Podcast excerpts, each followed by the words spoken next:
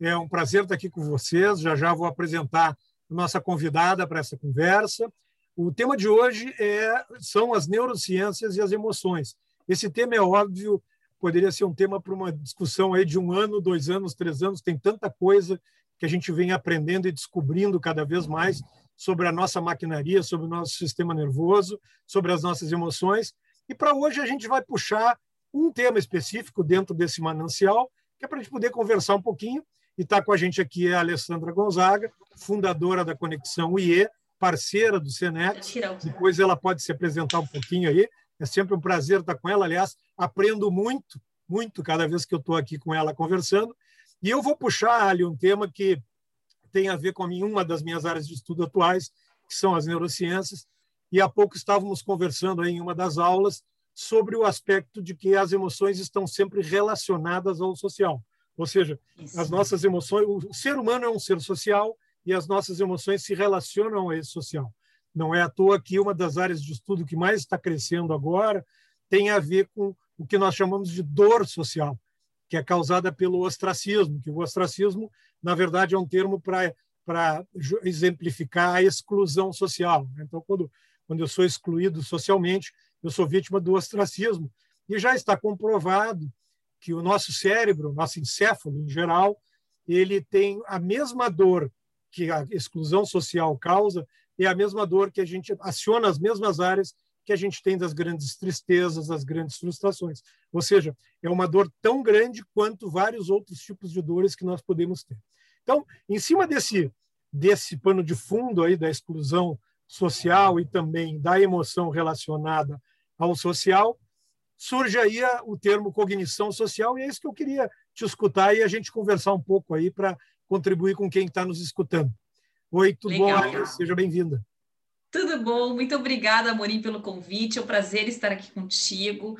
Esse tema da cognição social ele está assim é, muito em evidência a partir do que a gente está presenciando nas redes sociais. E esse social, é claro, a gente precisa entender que ele tem a ver com interação social, não necessariamente presencial, né? Mas esse mundo mental que eu faço na relação com o outro. Como é que eu organizo o meu interno na relação com o outro?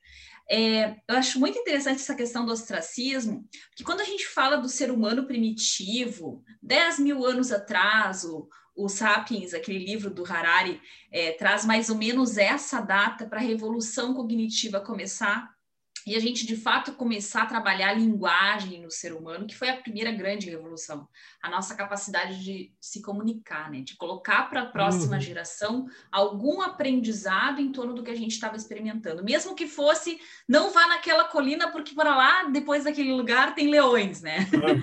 mesmo que fosse para falar sobre os desafios é, que se vivia para a sobrevivência. Então, uhum. interessante a gente pensar que nesse cérebro primitivo nesse ser humano primitivo, a gente tinha o mesmo sistema límbico, mesmo, que a gente tem uhum. hoje.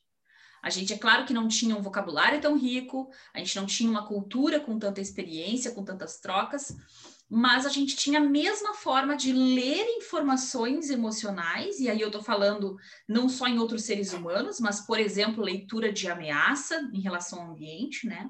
Que a gente tem hoje. E as nossas respostas hoje muitas vezes são driveadas por esse instinto de sobrevivência. Muitas das nossas respostas automáticas são porque a gente é programado para sobreviver. Eu brinco nos treinamentos que pensar é um luxo.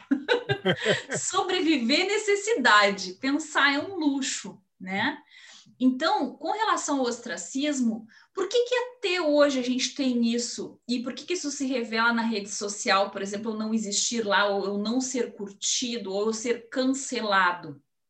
A gente tem que pensar que lá naquele ser humano primitivo, se ele fosse largado pela sua tribo, isso era morte.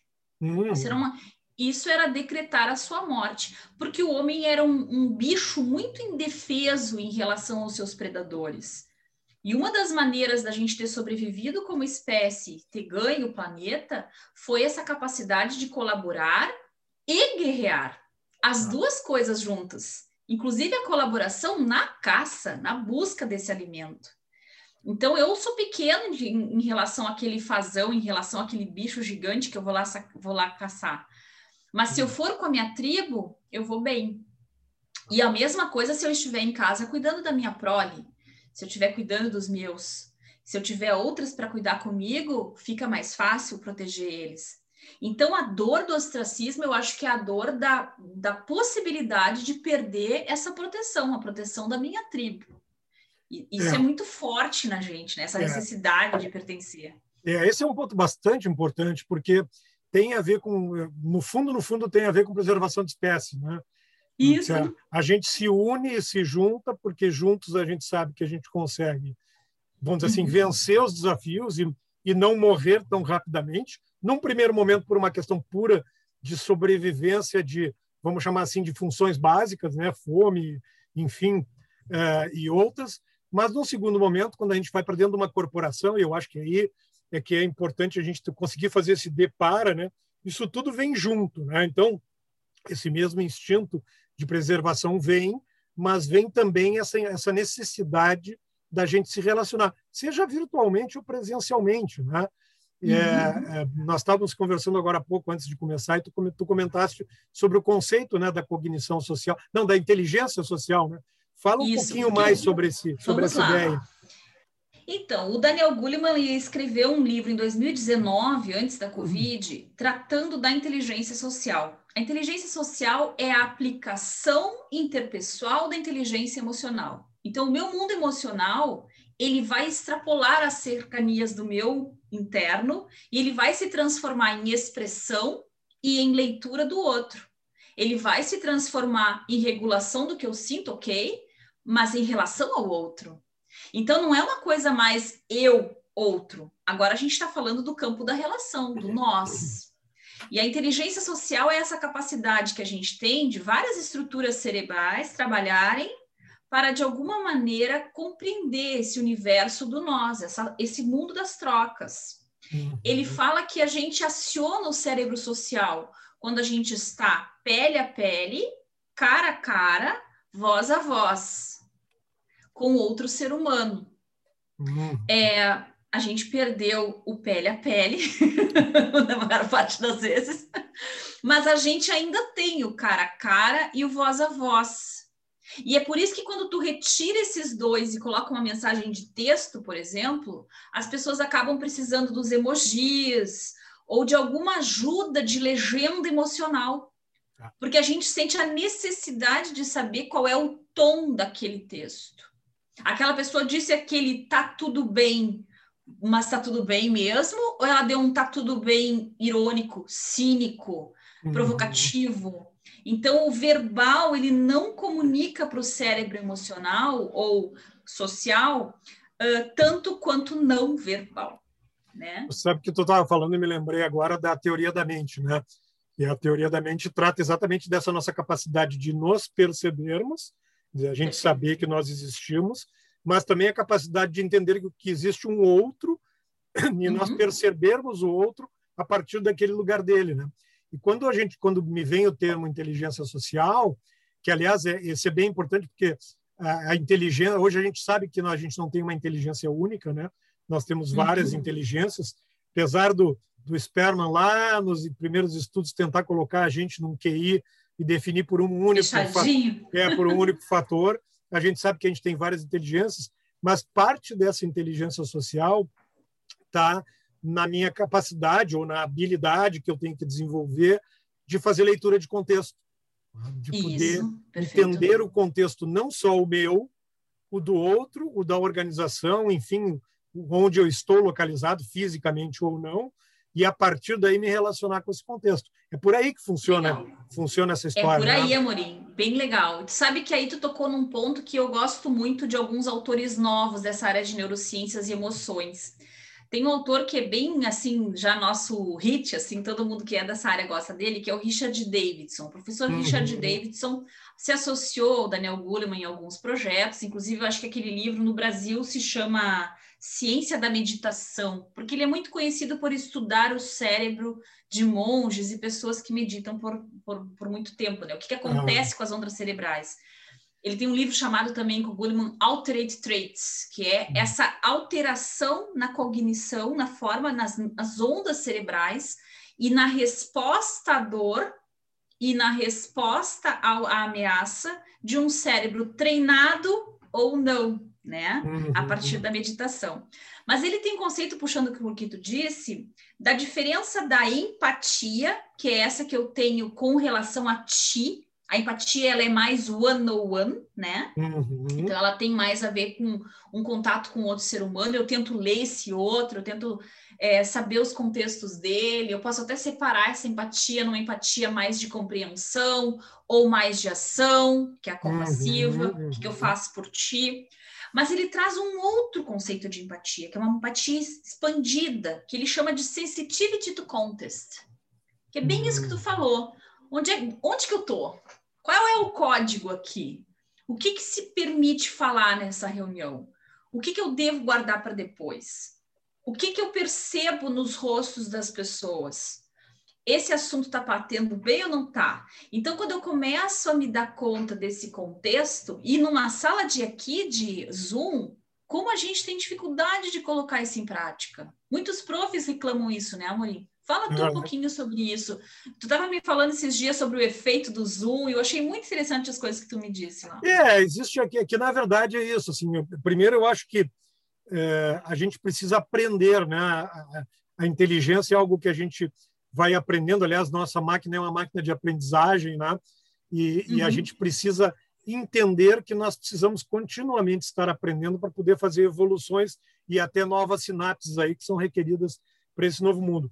E quando esse mundo uhum. virtual todo surgiu, uma das coisas que eu fui estudar, ainda continuo estudando, é exatamente o impacto, por exemplo, dos vieses conscientes, das nossas heurísticas dentro desse mundo virtual. Então, é, é, gosto de usar sempre o exemplo do visual e do auditivo, mas vamos, vamos falar do auditivo. Né? É, uhum. Se existe uma área que o nosso cérebro não é multifuncional, é na escuta. É, já está comprovado por teses científicas que toda vez que a gente escuta mal, ou seja, que tem barulho, tem ruído, a voz está baixa, ou, ou tem falha na comunicação pelo som, o nosso cérebro ele tende a minimizar atividades da, de que são de funções executivas, como por exemplo planejamento, aprendizagem de curto prazo, tomada de decisão, para colocar energia no foco atencional daquilo que a gente está tentando ouvir. É aquele movimento que a gente faz assim. Tá? E, então, se tu vê que interessante, é algo parece básico, é, mas toda vez em que tu está numa reunião e que existe esse esse ruído, e esse ruído pode ser até uma máquina atrás fazendo barulho, pode ser uma falha, é, automaticamente e inconscientemente, o nosso cérebro usando o sistema 1, puxando o Kahneman para a mesa, o nosso cérebro usando o sistema 1, ele vai minimizar essas funções que muito provavelmente numa reunião são importantes, como por exemplo uhum. planejamento, tomar decisão, para poder focar na escuta, na, na atenção, no foco atencional. Então, se eu não observar, por exemplo, um pequeno detalhe como esse, quando a gente está num relacionamento social, e esse social dentro, pode ser dentro de uma corporação, a gente vai perder efetividade ou no que a gente está captando, ou no que a gente está aprendendo. E mais um detalhe importante: a gente está gerando uh, exaustão cognitiva, porque sim, o nosso cérebro está focando muita energia para algo que eu estou tá sendo prejudicado por alguma coisa do meio, etc. Né? Na área visual não é diferente também. Aliás, ah, eu tenho uma ressalta para fazer. Eu vejo muitas pessoas, a gente estava fazendo um treinamento pelo Senex lá, então era até uhum. um treinamento nosso, né? E um dos alunos estava com o rosto assim, ó. Então ele olhava para ah, cá. Sim. E aqui estava acontecendo a live. E ainda por cima um pouco escuro, hum. né? E aí eu falei para ele, primeiro, a gente tem que evitar o rosto de proteção de testemunha, que eu digo, que é aquele que tu não enxerga nada da pessoa, tu só enxerga um clarão atrás, né? Programa de proteção de testemunha. Porque parece que a pessoa não quer se expor. E é um viés de leitura. Ninguém está dizendo, a gente sabe que a pessoa não está fazendo algo de propósito, mas é um viés, atrapalha, é um ruído na leitura emocional. E esse de olhar para o outro lado, que não para o da câmera, também é um ruído. E a leitura que se faz subliminarmente é essa pessoa não está nem aí porque está sendo falado. Exatamente, não está prestando não é atenção. É importante para ela.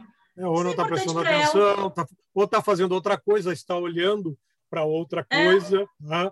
Isso. E, a e, gente e... aprendeu a ler isso. Quando uma pessoa olha para o outro lado e está falando contigo, essa pessoa não está nem aí para ti. É.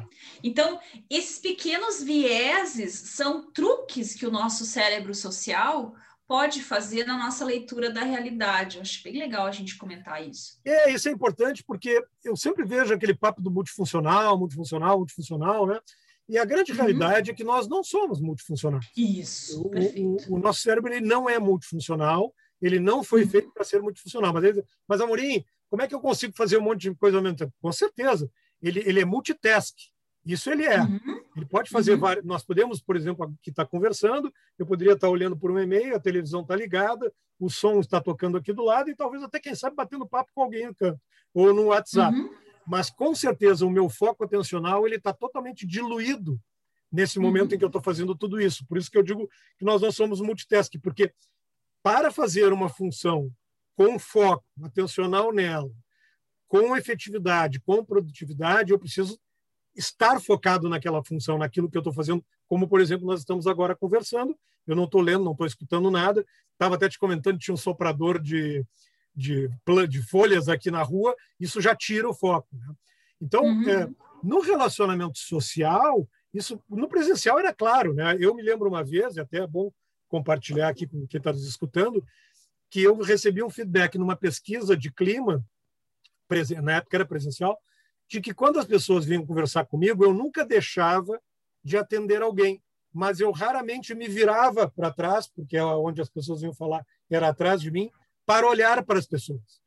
Então, como se alguém dissesse alguma coisa, eu estivesse teclando aqui, e eu dizia assim, Atendia, não, não, mas não tá falava. Mas, não, eu até falava, mas qual era a transmissão inconsciente? Eu não estava dando atenção, eu estava respondendo Isso. porque a pessoa estava ali. E eu pensando uhum. que eu era o cara mais disponível da face da Terra. Né? A partir daquele feedback, eu aprendi que quando alguém vem, por mais que tu estejas ocupado, tu paras, olha para a pessoa, diz: Olha, tu não leva mal, estou terminando uma atividade aqui, já vou ali e te retorno. Pronto, está tá perfeito. Né? Ou para, olha para a pessoa e diz: Pois não, o que, é que eu posso fazer por ti? Agora, jamais Sim. continuar o que tu está fazendo. Né? Então, nessa integração, e voltando agora o fio lá que a gente puxou da, da, inteligência social. Eu também quero falar do foco um pouco, Amorim, não me deixa esquecer. Tá. não, então vai, vai que depois eu puxo o próximo. Pode ir. Tá, eu ia dizer que o foco ele funciona muito parecido com esse teu filtro de tela. O uhum. foco, uh, o Davidson comenta isso, ele é um espectro. Tu pode ter do mais desfocado e, portanto, fica blurry, fica essa coisa uh, completamente uhum. difusa que é a visão floresta que o povo fala. Se tu olha muito floresta, a mesma coisa que tu faz com uma câmera. Uh, se tu fizer com a tua câmera do celular o landscape e tu botar por acaso um objeto na frente, o que, que ele vai fazer? Ele vai olhar o objeto e vai fazer um borrado atrás. Uhum, uhum. Então, o nosso foco, ele é landscape se não tiver uma coisa em primeiro plano. É se tiver o primeiro plano, esse primeiro plano ganha prioridade. O que acontece com a pessoa que está com muitas janelas mentais abertas? Ela está blurry. Uhum. A mente dela não está em nenhum lugar específico. É como Exatamente. se estivesse procurando janelas. Para essa pessoa, essa live aqui já é um desafio. Conseguir se manter atento mais do que 10 minutos é um é. imenso desafio. É. Dizem os, os autores da área de aprendizagem que o professor consegue atenção total por no máximo 20 minutos. E eu pensei, acabou, né? Acabou agora, acabou. 20 minutos é o tempo de concentração é, médio, vai, de um estudante, máximo. É. Então, na máxima concentração, fechou 20 começou a trocar janela de novo. É. O cérebro está buscando estímulos. Então, a gente também está super estimulado à novidade. Com e tu certeza. ficar ouvindo uma pessoa falar sozinha aqui, dispersa, tá, tá dispersa. tá boring. Dispersa. Né? Tu vê acontecer isso também, Amorim, em esses vídeos de youtuber para jovens. Experimentem assistir aquele cara que é mais visto, ou aquela cara, pelo teu filho adolescente de 15 anos de idade. Tu fica tonto assistindo um vídeo de É, oito minutos. É impressionante. Porque eles botam um estímulo por segundo, é um troço absurdo. Sempre tem algo pop-up na tela, porque o cérebro é muito ativado, então ele não mantém atenção se não for com esse monte de estímulos ao mesmo tempo. É, quem aprendeu rapidamente com isso foram as áreas de publicidade e propaganda. Se tu olhares aí os videoclipes de músicas, vamos botar, vamos pegar aí 15 anos atrás. Tu, qualquer vídeo desse que tu botar, vai aparecer um cara que ele vem cantando lá do fundo, a mesma cena, e ele vem cantando, e a cena é a mesma, e ele vem se aproximando, e a cena é a mesma, e ali fica dois, três minutos.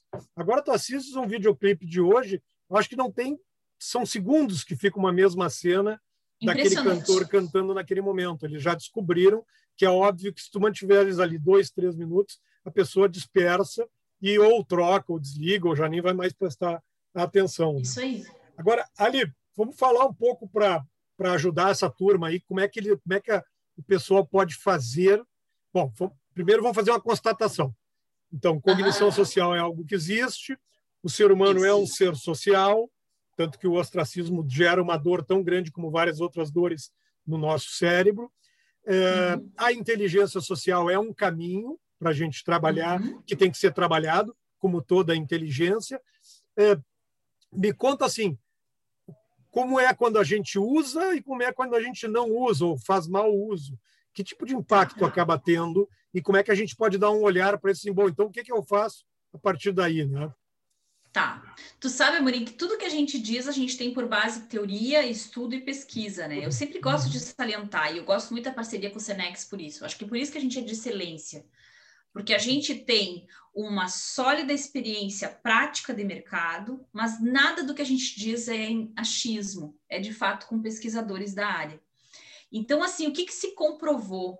Pessoas com inteligência social, elas promovem aquilo que a gente chama de atitude nutridora a gente poderia dizer que o comportamento delas reflete uma pessoa que te faz se sentir bem. Esse é o efeito dessa pessoa. Tu termina de ter conversar com essa pessoa e tu diz: Nossa, que conversa que foi bacana. Como foi leve conversar com o Amorim. Como foi leve falar, né? Porque uhum. você sentiu-se bem ao falar com essa pessoa. Ao melhor estilo da Maya Angelou lá. As pessoas uhum. não vão lembrar o que você disse, não vão lembrar o que você fez, elas vão lembrar como você as fez se sentir. Isso aí. Então, a inteligência social ela tem um impacto direto nessa percepção do outro, nessa sensação em relação ao outro. Ah, e o que, que seria o contrário disso? Exatamente o contrário. Então, aí a gente pode até pegar todos aqueles livros de liderança tóxica Uhum. E a gente vai descobrir que faltam essas características da cognição social. Falta a atenção, porque a atenção, embora possa se conjugar com várias outras inteligências, a gente tem que lembrar que exato, exatamente esse exemplo que tu deu. Tu poderia passar por não ter inteligência social por simplesmente não olhar para alguém. Tu se interessa por essa pessoa, tu deu uma resposta para essa pessoa, tu até leu a necessidade dessa pessoa, mas como a tua atenção estava dividida com algo mais, a pessoa pode te ler errado. Então a atenção está lá dentro, a atenção de prestar atenção nesse sentido. O que mais está lá dentro desse pacote? Ser uma pessoa capaz de ler o contexto, como a gente falou. Uhum. Ser uma pessoa capaz de se conectar com o sentimento de outra e de dar uma palavra de conforto. Uhum. Mas tem uma outra que a gente não falou que está nesse pacote, que é a atitude positiva que eles chamam Positive Boa. Outlook. O que é esse Positive Outlook? Não é pintar de cor de rosa a realidade. É acreditar que, por mais cinza que esteja a realidade, você tem recursos para melhorá-la. Esse é o Positive Outlook. Eu acredito que, embora esteja bem difícil, Ali, ah, eu já passei por isso e consegui, eu vou buscar ajuda e vou conseguir. Então, a sensação de que tem saída, de que eu desejo uma solução, de que eu preciso da colaboração do outro para isso, tudo isso está no pacote da visão positiva. É. Tu sabe que isso é. conversa com, com um efeito que é interessante, que a gente estudou na neurociência, que é o efeito da autoeficácia, né? que é uhum. a expectativa Perfeito. que a gente tem de que os nossos esforços vão dar sucesso ou não. Tá? Então, muitas vezes, apesar de, de todo, todo o esforço, todo o estudo, se eu tenho dúvida ou se eu não tenho expectativa de que o meu esforço vai me levar ao sucesso, isso pode gerar um problema para mim. Então, a autoeficácia uhum. é algo que anda muito com a gente. Né? Tu falasse de, de, do líder tóxico, é, é, interessante. Eu, quando fiz o meu mestrado, isso em 2003, nós, uhum. eu, eu, estudei sobre empresas válidas. Né? E naquela época, empresas válidas é um, conselho, é um, é um conceito que surgiu pelo Nélio Arantes. Depois surgiram aí um monte de movimentos, mas nós estamos em 2013. Ele dizia que uma organização é uma, é uma entidade jurídica que recebe uma autorização de uma comunidade para produzir um produto e serviço que vai ajudar essa comunidade a fazer o bem para essa comunidade. E, por conseguinte, se no, na hora que ela produz esse bem e serviço, ela faz mal para aquela comunidade, ela não é uma empresa válida, ela não deveria existir, uhum. ela não tem razão social. Né? Uhum. E quando eu vou falar de liderança tóxica, eu sempre extrapolo esse. Depois nós tivemos o Rádio Cisódio aí com capitalismo consciente, as empresas sociais, etc., que foram tudo evoluções. Mas quando eu ouvi uhum. aquela primeira vez, e até hoje guardei para mim, até como líder que sou e que fui de muitas empresas, foi o seguinte: se tu fizer um depara para o líder, o líder também é uma pessoa, é um, uhum. um colaborador, um ser humano, que recebe, de uma certa forma, uma autorização de um grupo de pessoas, que são os liderados, para que ele ajude todos a chegarem a um objetivo comum, seja ele o de entregar o que tem que entregar na empresa ou a parte que ele contribui na empresa. Pois bem, se nesse movimento ele faz mal para essas pessoas que trabalham com ele, ele não é um líder válido. Por conseguinte, ele não deveria existir. E para mim esse é o conceito do líder tóxico.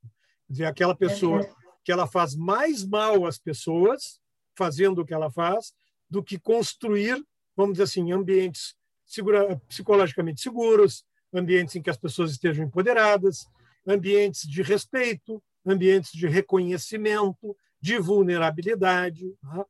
Agora, o que eu acho interessante neste conceito, e aí eu vou de novo usar a metáfora que eu usei das empresas válidas para os líderes válidos, é que eu vi muitas organizações fazendo movimento ao longo dos anos para se tornarem válidas.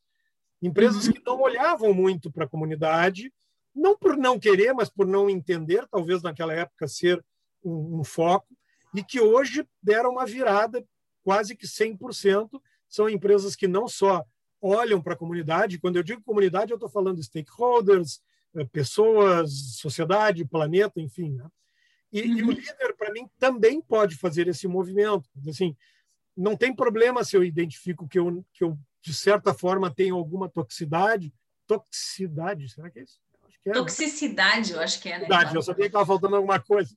É toxicidade, não tem problema, mas o que importa é que eu preciso fazer um movimento, e esse movimento é um movimento de aprendizagem, onde eu tenho que dedicar tempo, tenho que dedicar foco para mudar exatamente esse modo de pensar e o meu comportamento para que eu possa me tornar daí um líder que, nesse conceito aí da inteligência social, seja socialmente, vamos dizer assim, aceitável. Né? Tá, eu tenho. Eu, fantástico esse caminho que tu fez, mental.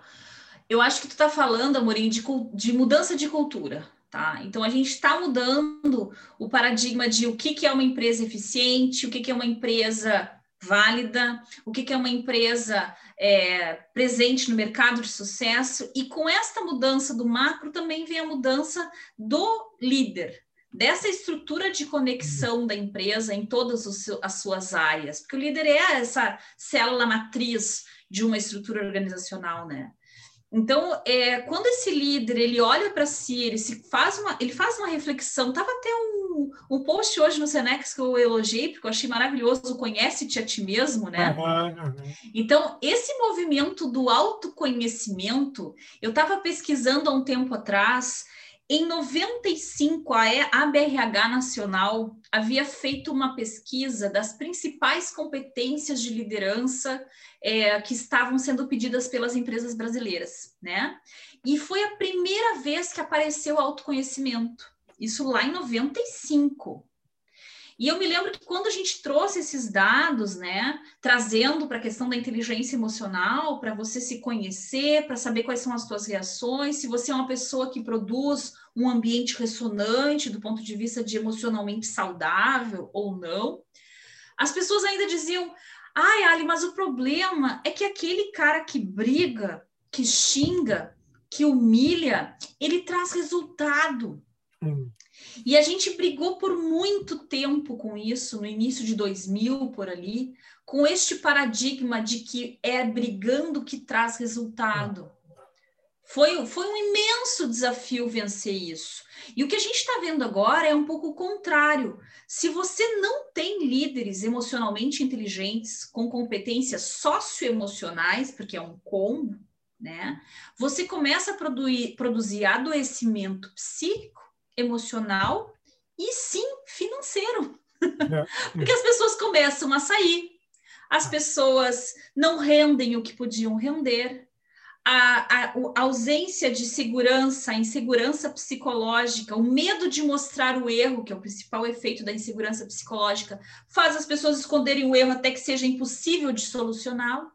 Uhum. Então, o que está se provando é que se você não produz autoconhecimento e inteligência social na empresa, você também se torna inativa, né? Você também se torna é, insustentável. Né? É. Tu sabe que tu estava falando, eu me lembrei de novo, vou trazer de novo para a mesa o nosso amigo hum. o Daniel Kahneman aí com o Sistema 1, Sistema 2, né? Para quem, falar disso. quem não leu, fica sempre o convite do para ler rápido e devagar. É um, é um livro denso, uhum. Mas ele é legal. Eu vou tentar aqui bem rapidinho só falar. E quando a gente, quando ele trata do Sistema 1, ele fala do nosso sistema automático, nossa via uhum. rápida de resposta, que é onde a gente cria as heurísticas. Heurísticas são os atalhos mentais que a gente vai criando uhum. com base em aprendizados, né? A gente usa heurísticas para andar de bicicleta, para dirigir um carro e tal, mas que também tem os nossos viés cognitivos aí interferindo. E o, e o sistema 2 é o sistema que a gente chama de que ele chama de via lenta, via controlada, uhum. que é onde então a gente ativa toda uma circuitaria do nosso pré-córtex frontal e, e outras áreas do cérebro, em que a gente controla e a gente define, consegue, vamos dizer assim, com o pensamento e o raciocínio, tomar atitudes. Ela é muito mais, não diria penosa, mas ela usa muito mais energia do nosso cérebro do que a via controlada. Uhum. Aliás, por isso que nós temos dois sistemas, porque o nosso cérebro não consegue lidar com, ah, vamos dizer assim, com todas as informações que a gente tem de uma forma uhum. controlada. A gente seria, nós somos incapazes de controlar. A gente, pelos trilhões de informações que são processadas, a gente precisa usar essas heurísticas e etc. E aí, uhum uma coisa interessante com relação à, à parte da heurística, que vai impactar na tomada de decisão, que vai impactar no nosso julgamento. Uma das coisas que, que ele diz e que para mim é bem importante é o seguinte: primeira coisa assim, é nós reconhecermos que nós somos suscetíveis a essas heurísticas e a esses viéses cognitivos, porque nós não vamos conseguir eliminar isso. Tá? Isso faz Sim. parte do ser humano, aliás, faz parte do nosso instinto de preservação. Aliás, as heurísticas são muitas das vezes caminhos rápidos para a gente tomar decisões corretas. Né? Eu trago, por exemplo, o viés de confirmação, sem querer te tirar do raciocínio. É, a gente acaba confirmando sempre o que a gente vive, mesmo que tenhamos tido provas de que está errado ou de que não abarca mais a realidade. Porque a gente tem um viés incansável de confirmar o que uma vez deu certo ou que uma vez foi verdade, porque o nosso cérebro é preguiçoso para fazer novas novas isso, formas de ler uma realidade. Tu soma isso ao excesso de confiança, a gente entende por que, que muitas vezes, mesmo a gente sabendo que está fazendo alguma coisa errada, a gente continua ela até o final. Uhum. E aí o que eu queria, e isso é bem importante, o que eu queria trazer é o seguinte: é, bom, se a gente. Eu quero voltar, eu, eu na verdade estou puxando esse fio pelo autoconhecimento e a autoconsciência que tu falaste. Se a gente, uhum. então, entende e reconhece que existe essa suscetibilidade a essa manipulação, é, uhum. só o fato de reconhecer já nos faz ficar mais atentos a elas. E quanto mais nós aprendermos a identificá-las, porque nós não vamos, nós não vamos aprender a eliminá-las, quanto mais uhum. nós aprendermos a identificá-las, mais atenção nós vamos dar a elas quando elas acontecem e, por conseguinte, podemos trabalhar de uma forma mais produtiva, mais efetiva. É o exemplo que tu usaste no viés de confirmação. Tá? Se, uhum. se a gente sabe que existe, que ele existe, que ele é verdadeiro, que o excesso de confiança está lá, quanto mais nós nos conhecermos neste sentido, mais possibilidade da gente perceber que a gente às vezes está entrando nessa armadilha e, consequentemente, sair dela. Esse é um exemplo de um viés que a gente tem. Não, e vamos pegar um outro aqui para puxar para a inteligência social que a gente estava falando no começo. Existem pessoas que te desafiam assim sobremaneira Aquelas pessoas que tu uh, encontra um perfil parecido com dela, tu diz, nossa, não suporto esse tipo de gente. É. Por quê? Por que tu não suporta esse tipo de gente? O que exatamente esse tipo de gente evoca em ti? E geralmente tem um viés escondido, geralmente tem algum juízo de valor de alguma coisa que você não solucionou bem e que essa pessoa se apresenta para te tentar, de alguma maneira, mexer com isso, né? Então é interessante como o autoconhecimento ele mexe essa estrutura de é, conforto, vai, de uma realidade que tu já leu e já mapeou, né, Amorim? Tu sabe quando tu estava falando, eu me lembrei do meu. Eu fiz uma formação em coaching. Eu não sou coach, só para deixar claro para quem está me escutando, mas eu fiz uma formação em coaching que foi aí. Ah, eu te 100, acho excelente coach. Tu é meu quase, mentor, então não Quase falar. de 100 horas de formação. E, e uma das coisas que eu disse foi um grande processo de autoconhecimento, que quem uma formação em coaching bem feita, em coach bem feita, é, é no processo de coaching te leva a um autoconhecimento muito maior.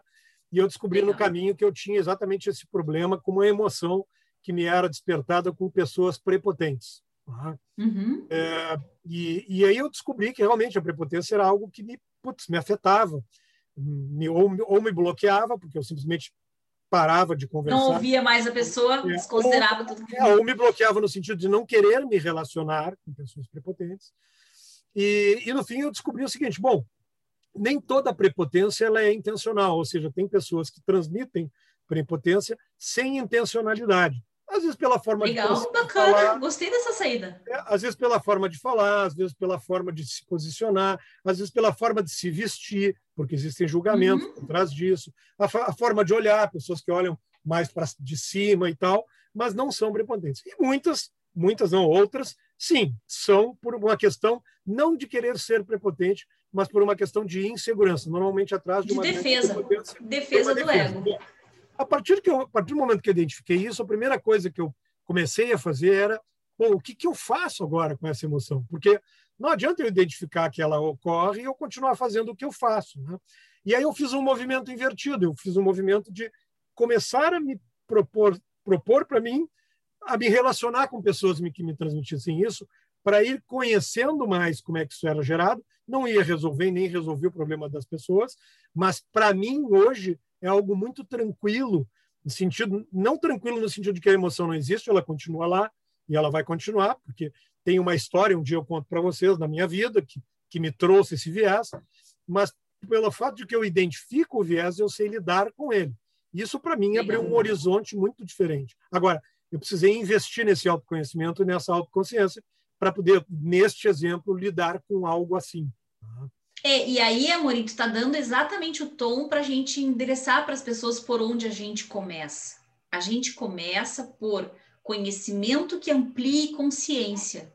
Isso. Todo e qualquer conhecimento que puder ampliar a tua consciência daquilo que você sente, dos teus gatilhos, dos teus vieses, das possibilidades de melhoração tuas, que são as tuas forças, ou das tuas fraquezas sociais, tudo que tu puder trazer isso à luz da consciência, tu tem muito maior chance de manejar. O que você não tem consciência, você não regula. É simples assim. Porque não está ali disponível para o teu campo atencional, né? Não entrou no teu, na tua área de trabalho se você não tem consciência. Como é que teu cérebro vai dar disposição? Não pode. Agora, puxando um pouquinho do sistema 1 e 2, eu queria comentar uma coisa que foi um caminho mental que, enquanto tu falava, eu percorri. A gente tem um treinamento com o Senex sobre inteligência emocional e gestão de conflitos, que no final dele a gente fala sobre desafios de tomada de decisão. Olha as, as conexões que a gente vai fazendo, né? E lá nos modelos de tomada de decisão, um dos primeiros, antes de vir o Kahneman, que aliás foi dele que o Kahneman se inspirou para fazer o trabalho dele, era o Simon, falando da racionalidade limitada, de que a gente não consegue tomar uma decisão puramente racional simplesmente porque a nossa razão não consegue abarcar todas as variáveis possíveis e tirar dali uma decisão, entre aspas, isenta. Hum. Sempre vai aparecer numa decisão algum fator intuitivo ou emocional que vai desempatar a questão, que vai de alguma maneira viesar ou colocar para um lado ou outro. Isso sai muitos anos atrás, anos 60, já falava disso. Daí, quando veio os estudos do Kahneman, o que que para nós da inteligência emocional ele, ele é assim revolucionário? Ele vai explicando, na verdade, como funciona o nosso aprendizado emocional. Uhum. Então, quando tu tem uma interação, por exemplo, com alguém que tu briga com alguém, que tu alguém vai lá e te distrata, existe um pedaço dessa memória que vai ser guardada pelo teu sistema 1 e que ele vai guardar com muita clareza como você se sentiu. Por isso que a gente isso. insiste que o como você se sentiu é muito forte. Ah. Tanto que se foi muito ruim, tu não consegue nem pensar a respeito, porque tu vai evitar se sentir daquela forma de novo. Perfeito. E o que, que você vai fazer então? Você vai evitar falar com essa pessoa, pensar sobre essa pessoa, pensar sobre o problema da reunião com essa pessoa, porque você não quer sentir aquilo de novo. Uhum. Então, o aprendizado emocional, ele nos mostra o que a gente precisa evitar e o que a gente precisa buscar. Só que, de novo, ele vai causar várias armadilhas. Porque muitas vezes a sensação do que ele está indo buscar de novo é uma sensação de prazer efêmera e que ele poderá, por exemplo, entrar em processos aditivos. Uhum. Ou o contrário, eu começo a evitar falar sobre as coisas que me incomodam e que eu poderia ter um imenso aprendizado nisso. Resumindo, então, o que, que era o ideal e o que, que a gente consegue com a inteligência emocional? A gente consegue uma colaboração entre sistema 1 e 2. Chega de botar os dois brigarem, né? Os dois têm que conversar.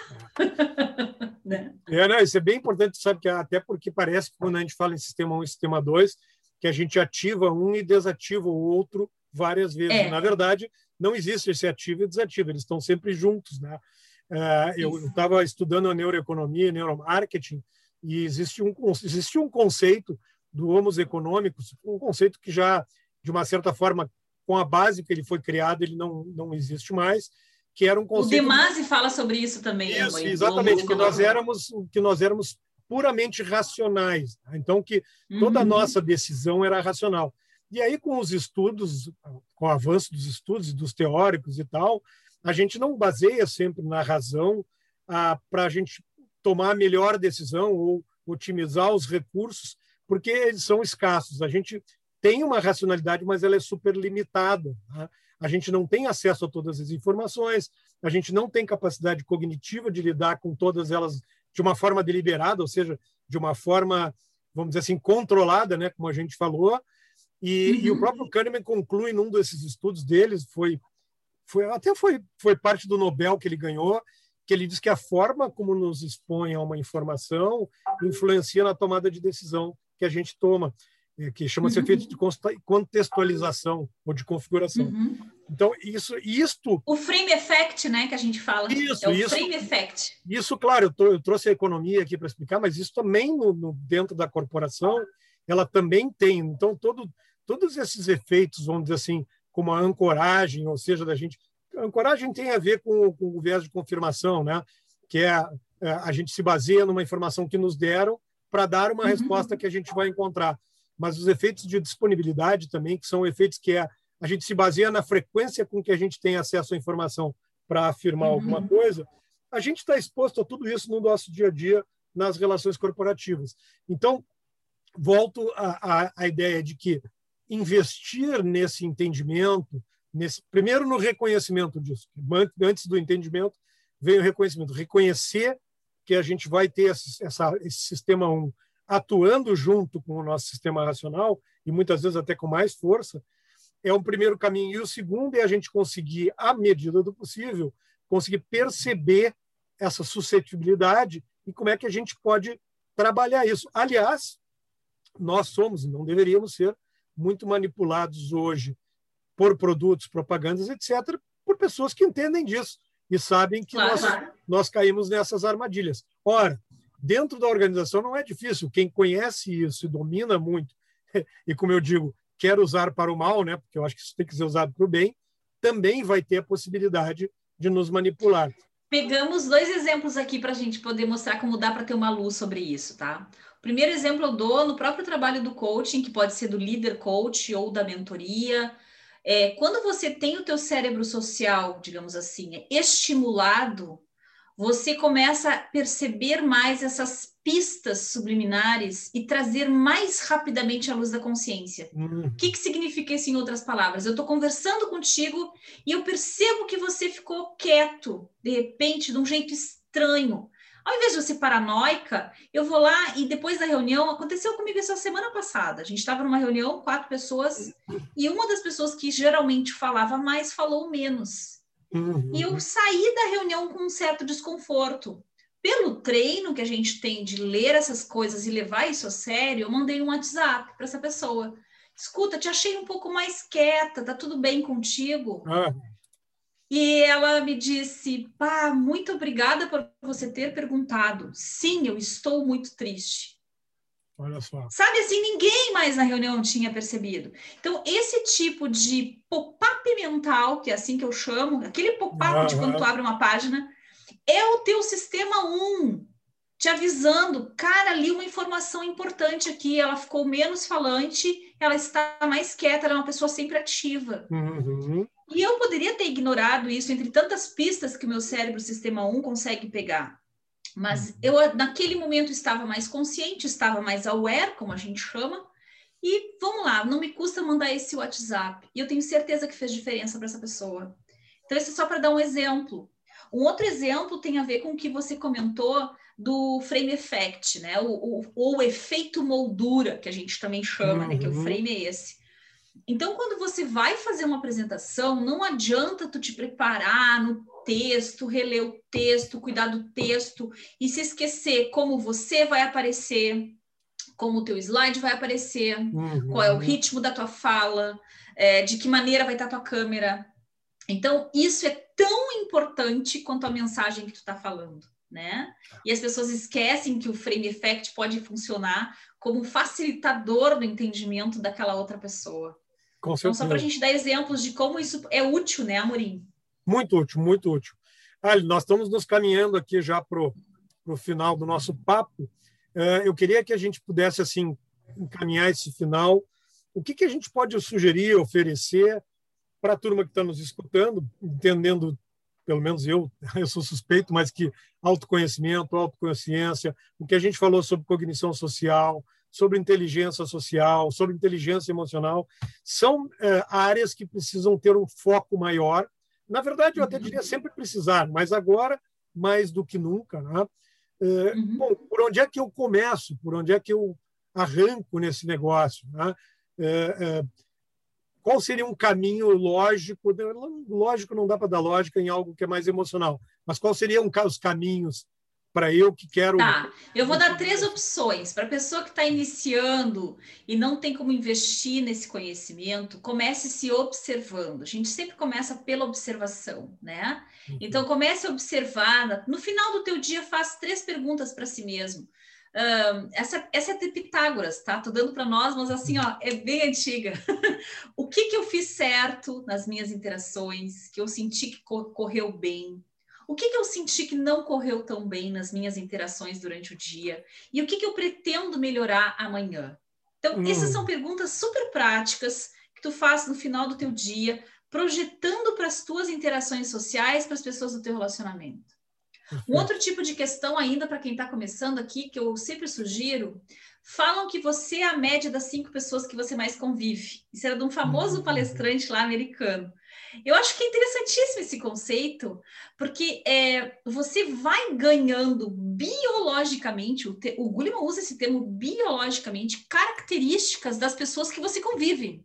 Tá? Perfeito, perfeito. E convivência tem a ver com, sim, estar junto, mas também com importância. Então, o quanto aquela pessoa importa para ti, o quanto você convive com ela, tem uma influência gigantesca no teu relacionamento e no teu, na tua forma de ler o mundo, inclusive, né? Uhum, uhum. Então, quem são essas pessoas que você mais convive? Essa podia ser uma pergunta para a gente fazer. que características essas pessoas já colocaram, imprintaram em ti? E que características você coloca nelas? Você saberia dizer como elas se sentem em relação a você? Você sabe com clareza como você se sente em relação a elas, né? Então, esse tipo de pergunta já vai ativando teu, a tua cognição social, vai mexendo as tuas estruturas internas para lidar com a informação que tu precisa no teu desenvolvimento. Bom, se tu puder, aí vem para a gente, né? Trabalha com a gente, a gente tem mentoria nisso, a gente tem coaching nisso, a gente tem treinamentos ligados a isso, treinamentos de grupo. Eu acredito demais no poder do grupo. Eu acho uhum. que o uhum. grupo cura, Maurinho. Porque muitas coisas que a gente não entende uh, no grupo vem à tona, porque acaba sendo a dor de alguém que tu pega para ti, mas também o contrário. Muitas vezes a gente percebe informações nossas num grupo que a gente não sabia que a gente tinha. Até se dar conta nesse grupo que a gente é capaz de fazer isso. Então, acho todo esse trabalho que a gente faz de desenvolvimento em grupos, acho isso fantástico também. É. Não, eu também sou super favorável. Eu, eu particularmente gosto e aprendo muito sempre que a gente está em grupo. Eu acho que é, tem um preço, tem um, tem um, como é que eu vou dizer assim, um pré-requisito básico que para mim as pessoas têm que ter uhum. para fazer esse caminho e que os antropólogos discutem há muitos anos, que é uma palavrinha simples, mas com muita complexidade por trás, chamada vontade. É, Sim. É, a, a, a, os, antropólogos dizem que o, que o ser humano racional, seríamos nós no caso, a, a, grande distinção do irracional, que em tese seriam os animais irracionais, não, os, os felinos, enfim, e outros animais, uhum. é, o que nos difere é a vontade. Nós somos os únicos que podemos matar porque queremos ou não, matar porque não queremos, comer uhum. porque queremos ou não queremos. Os demais, e até sexo e outras coisas, os demais são instintivos, eles matam porque precisam comer ou porque precisam se uhum. defender né? são cérebros reptilianos na, na pura essência, né? ou, uhum. ou eles agem por instintos que vêm do DNA da criação das mães, dos pais, etc. Então, é, esse movimento de autoconsciência e auto, autoconhecimento, ele só pode, ele só, ele só evolui se eu tiver a vontade de fazer esse uhum. movimento. Se eu não tiver, eu não vou sair daqui. Tá? E, e, e, o meu convite é que a gente perceba que o caminho que o mundo está fazendo está exigindo hoje, pelo menos para quem quer ter diferencial, para quem quer fazer a diferença, não é só ter diferencial sobre os outros, é fazer a diferença com os outros. Para quem uhum. quer ir para essa jornada de autoconhecimento, que queira, tenha a vontade de aprender, e para isso, óbvio, vem outras coisas juntos. Eu tenho que declarar minha vulnerabilidade, eu tenho que declarar que eu não sei tudo sobre tudo, mas, assim, acho que, é, acho não, tenho certeza que investir nessas áreas de desenvolvimento comportamental é fundamental.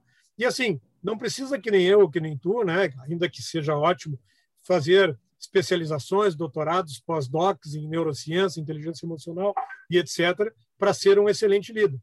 Tem que saber usar estas pessoas, usar no bom sentido, que têm esse conhecimento, que estão afim, que sabem, para se desenvolver. Acho que esse é um, é um caminho. Para isso que o Senex está aí, para isso que a Conexão IA está aí. E por então, isso que a gente se chama de facilitador, né, Amorim? A gente facilita esse processo, é só isso que a gente faz. Bem num conceito, e foi bom para me dar o gancho para eu fechar, e bem num conceito eutagógico, tá? Eh, que é uhum. é, uma, é uma evolução entre pedagogia e andragogia. E a eutagogia ela vem exatamente da, de tu ter o professor como alguém que facilita algo que tu já decidiu que tu quer aprender, num uhum. formato que tu pode escolher como tu aprende e tu te protagonizando essa tua jornada. Esse, para mim, é o formato que eu entendo que é o formato da eutagogia, exatamente o que nos coloca.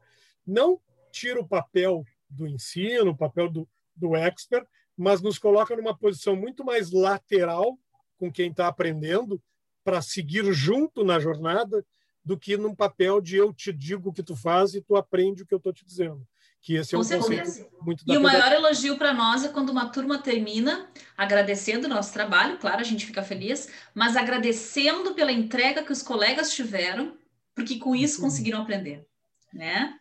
Perfeito, perfeito. Legal. Bom, Alice, como sempre, te agradeço enormemente aí. Eu que te agradeço, é, Amori.